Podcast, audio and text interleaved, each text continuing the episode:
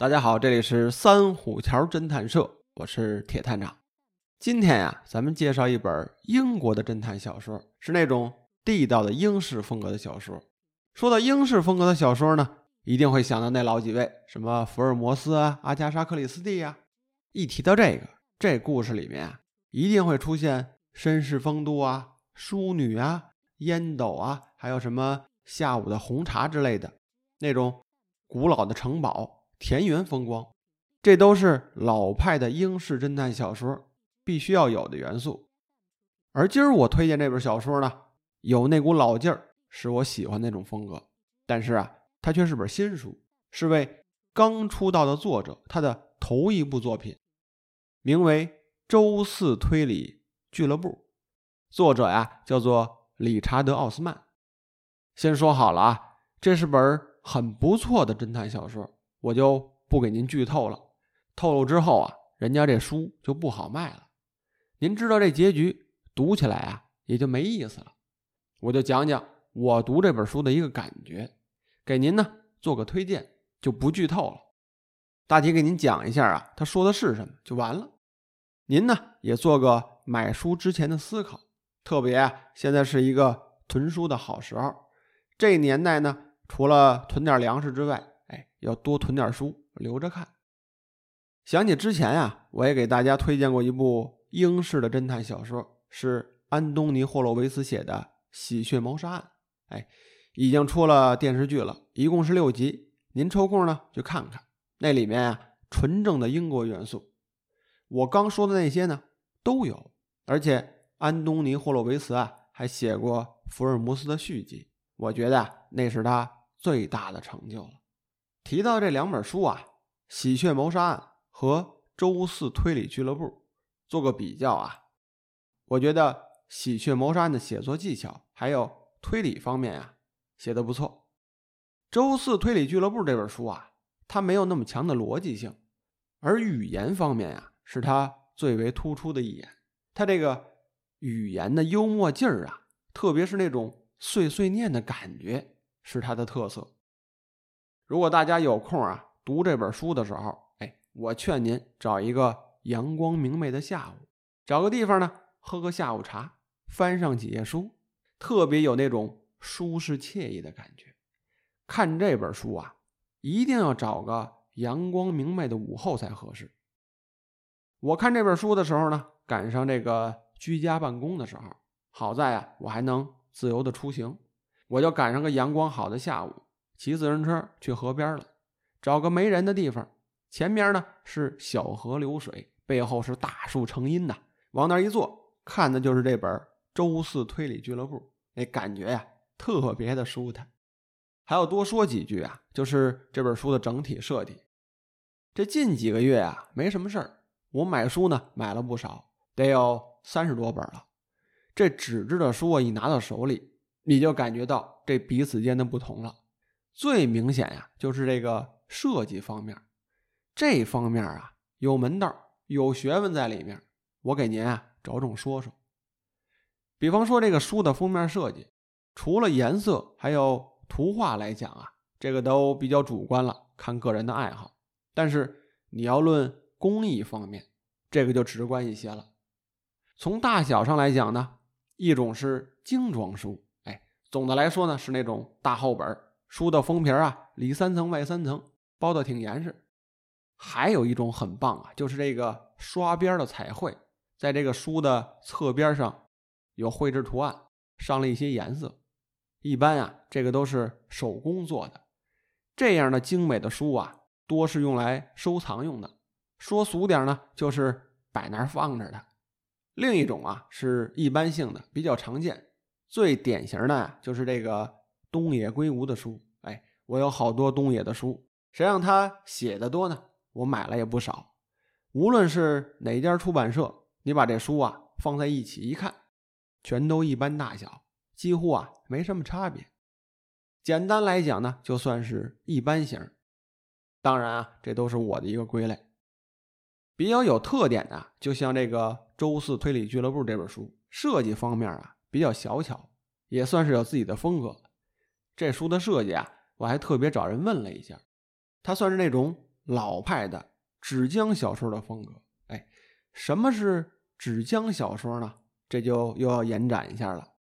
一说这话呀，那就算早年间的故事，大约是十七到十八世纪左右。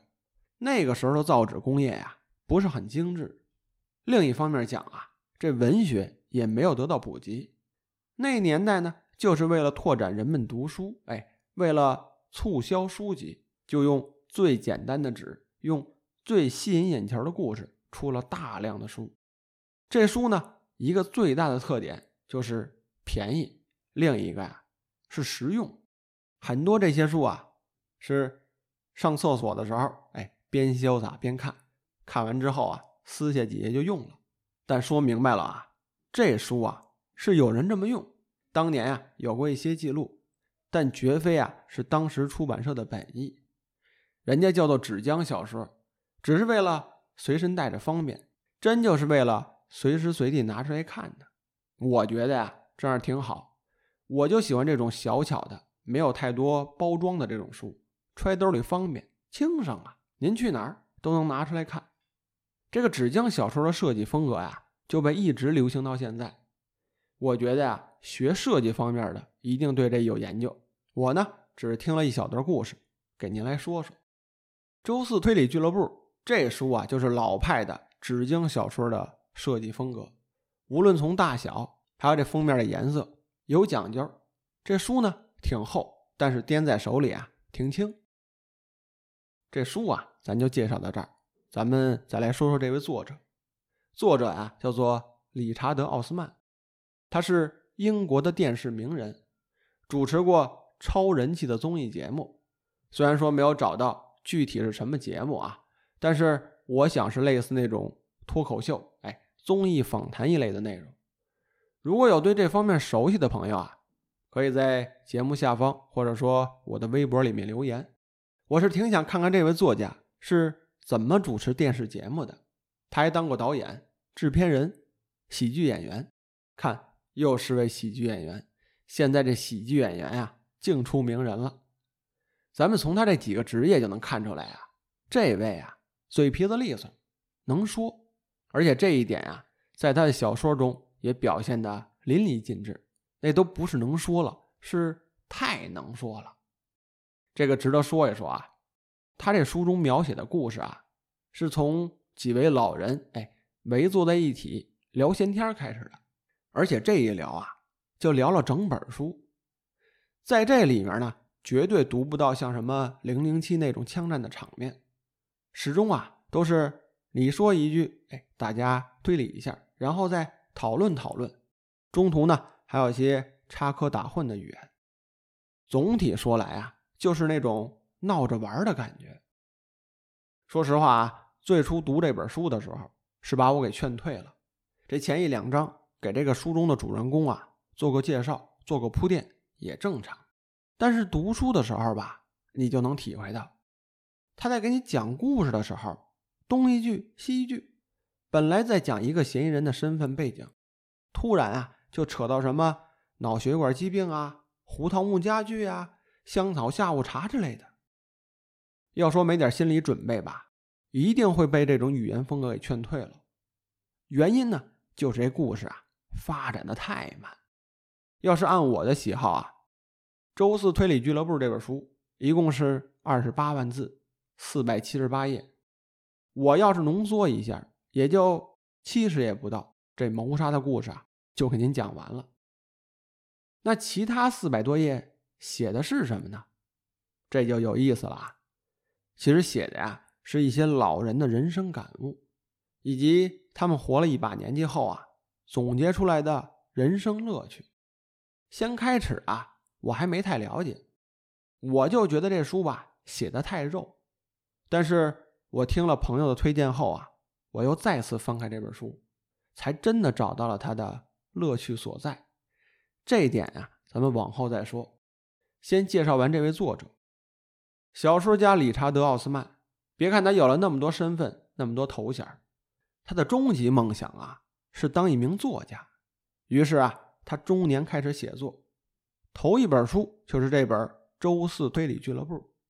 书刚一出啊，就大受欢迎，说这本书全球销售十八个月啊，突破了五百万册，销售到了四十三个国家。哎，这算是一个现象级的出版物了，还获了不少的奖。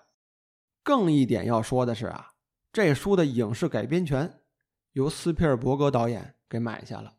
听说同名的电影啊正在制作当中。要知道斯皮尔伯格老先生那岁数也不小了。这小说呢讲的正是四位老人推理破案的故事。我觉得也就他能拍。哎，期待有部好作品出现。行了，铺垫完了，咱们说说这故事讲的是什么。这说之前啊。我先给您念念前几篇，就很能反映作者的语言风格。咱们先不说故事，您先听听，找找感觉。这书一上来啊，写的是一位叫做乔伊斯的老人，哎，他写的一篇日记。这日记呢，一定是以第一人称为视角写的。我给您念念，您听听啊，都写的是什么？他开头就写了，说有一个叫伯纳德的人。总是一个人坐在离露台最近的一张小餐桌旁边，那是八号桌。你没必要了解这些细节，但是我要稍微的介绍一下伯纳德。我刚到养老村的时候，伯纳德·科特尔十分的关照我，他送给我一截铁线莲的扦插枝条，向我解释垃圾回收的时间表。他们这里啊有四种不同颜色的垃圾桶，四种啊。多亏了伯纳德，我才知道绿色回收玻璃，蓝色回收硬纸板和纸张。至于红色和黑色，到现在我也没弄清楚。我在周围转悠时，看到了各种各样的东西。有人啊，甚至往垃圾桶里扔了一台传真机。伯纳德以前是科学类学科的教授，在世界很多地方都曾工作过。还没有人听说过迪拜的时候，他就已经去过了。不愧是见多识广的人，他吃午饭都要穿西服打领带，边吃边看《每日快报》。哎，简单给您读一小段，您感受一下。您听着怎么样？读着是不是有点唠叨的感觉？我最初啊，就是硬着头皮读了前一百页，然后就放弃了，聊的实在是太碎。你说这些文字内容吧？起到一个烘托悬疑气氛的作用也没有，能成为这个调查取证的线索也不会，好像作者呀费了那么多笔墨，并没有对破案啊有什么作用，似乎啊还延缓了故事推进的速度。这故事一慢下来吧，我就懒得读了。后来这事儿啊，我在群里和朋友聊天我就说这书啊太碎了。有看过的朋友呢。一通慷慨陈词，激情澎湃的一通吐槽啊，也这说法。后来这群里啊，有位神仙，哎，他原话是这么说的：说你们这帮人啊，都不懂什么是英式幽默，不懂英国人逍遥快活的乐趣，非要那么快干嘛？现在这世道进行的还不够快吗？都快走到头了。这书啊，就是慢慢讲个故事。把这个人物角色呢变得活灵活现，让你能体会一下这老人的乐趣。真等到咱们老了，能活得像这书中的老人那样潇洒吗？学着点儿哎，我们这帮人呢，听这位神仙一说完，似乎啊反应过来点什么，好像呢有点道理。然后我回去就塌下心来，又重新读了一遍，我才真的找到这本书的乐趣。您顺着我这个思路，先这么琢磨。先说什么是英式幽默。这英式幽默呢，有解释了，是那种善于自嘲、很含蓄，属于那种冷幽默。哎，英国人啊，喜欢自嘲的有两点，一个呢是天气，另一个是食物。讽刺是英式幽默的精髓，它主要通过对事物的轻描淡写或是夸大其词。来提醒读者留心言外之意。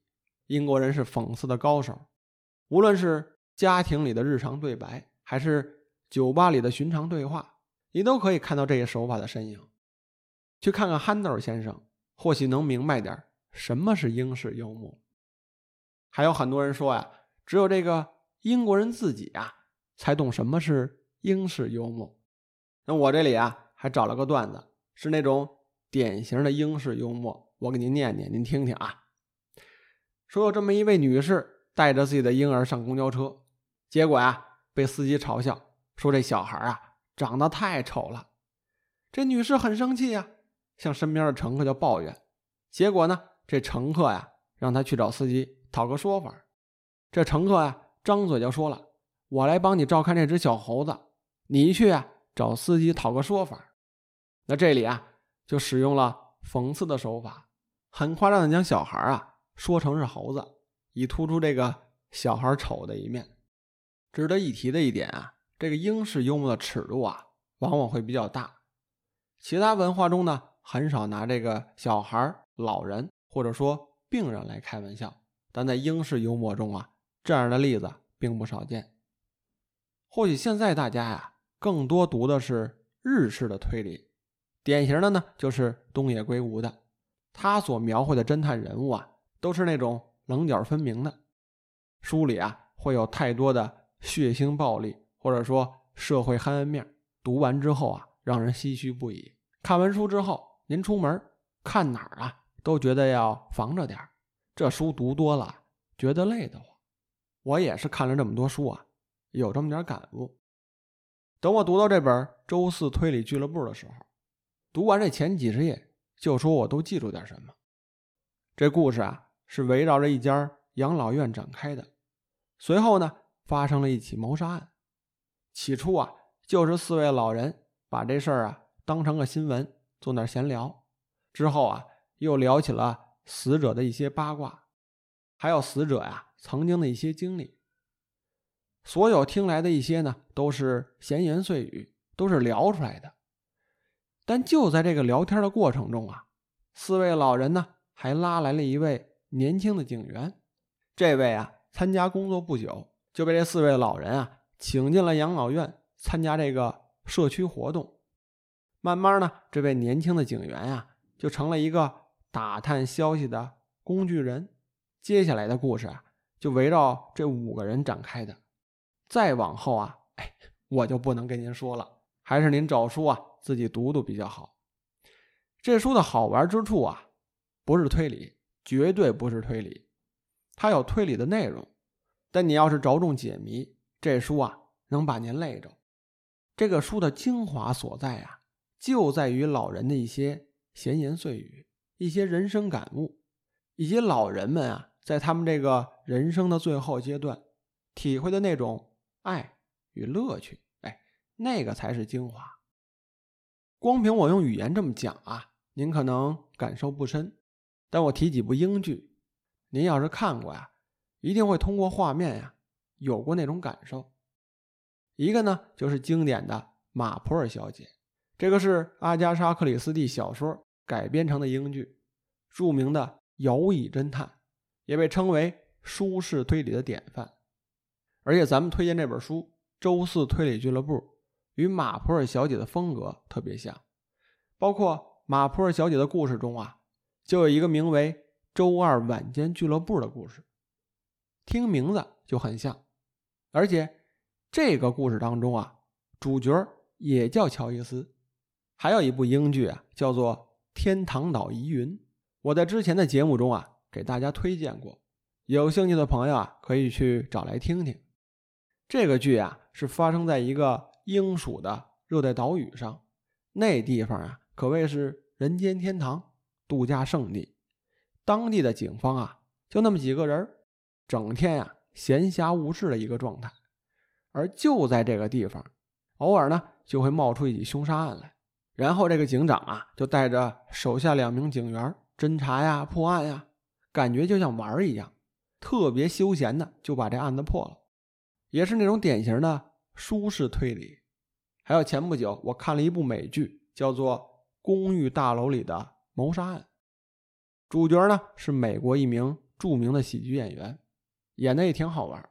我以上说的这些剧啊，您要是看过，会有那种感觉，在一个很温馨、很舒适的环境下，这几个人坐在一起，喝茶聊天的时候，就把这案子给破了。